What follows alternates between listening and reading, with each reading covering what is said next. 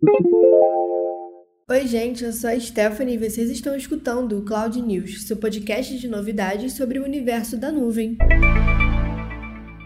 E a gente já começou essa semana com a nossa produtividade afetada. Isso mesmo, muita correria e desespero, porque na última segunda-feira, dia 16, o aplicativo de produtividade Trello, usado por muitos no dia a dia, ficou fora do ar. O aplicativo passou por algumas instabilidades e, de acordo com o site Down Detector, o pico de reclamações aconteceu por volta das 11 horas. Perrengues logo cedo, né? Os usuários afetados estão notando que o Trello está lento ou completamente indisponível tanto na versão web quanto nos aplicativos aplicativos móveis. As regiões mais afetadas incluem a região sudeste do Brasil, Estados Unidos e Europa. O site oficial do suporte do Trello confirmou que o serviço está com alguns problemas, mas que as equipes de engenharia já estão investigando o que pode ter ocorrido. Vocês surtaram? Porque eu sim. E agora uma nova solução para aquela bagunça indesejada no fundo das suas reuniões. É bem fácil. Basta alterar o seu fundo nas reuniões via Google Meet. Isso, agora você pode adicionar as imagens que você quiser para ser o seu fundo nas reuniões reuniões via Google Meet. Boa parte dos usuários começaram a receber essa atualização no início do mês e já adoraram a novidade. Eu mesma já estou usando bastante e cada dia eu estou num cenário diferente. E hoje também é um dia muito bom para os fãs do modo noturno. Mais um aplicativo está disponibilizando esse modo e essa foi a vez do Google Analytics. A versão 4.1 do Google Analytics para Android agora traz o desejado modo noturno para todos os usuários. A atualização vai dar continuidade ao ecossistema de aplicativos aplicativos da Google com suporte ao recurso, anunciado inicialmente no ano passado.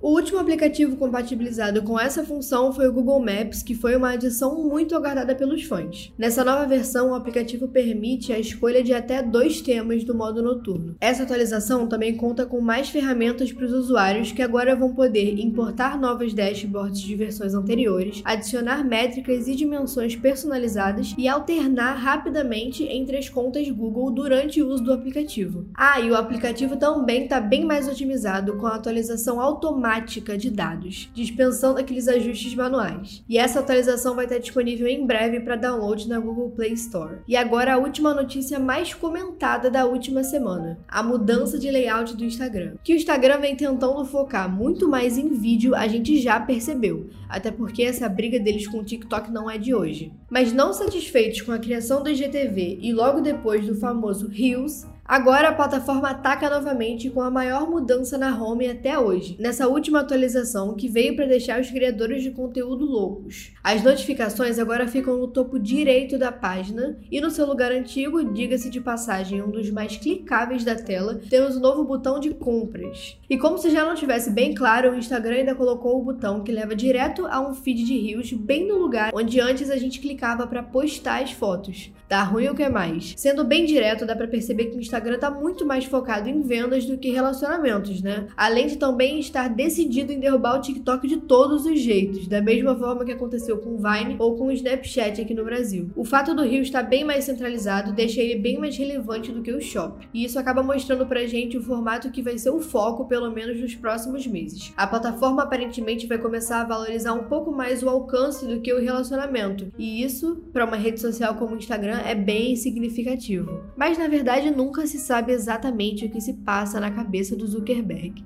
E você, curtiu essa última atualização? Conta pra gente nas nossas redes sociais e você encontra a gente no Instagram no arroba ipenet_cloud. Para mais informações e artigos relacionados, acesse o blog da IPNET em blog.ipenet.cloud. E esse foi o Cloud News de hoje, seu portal de novidades e informações sobre tecnologia e nuvem em até 10 minutos. Até a próxima semana!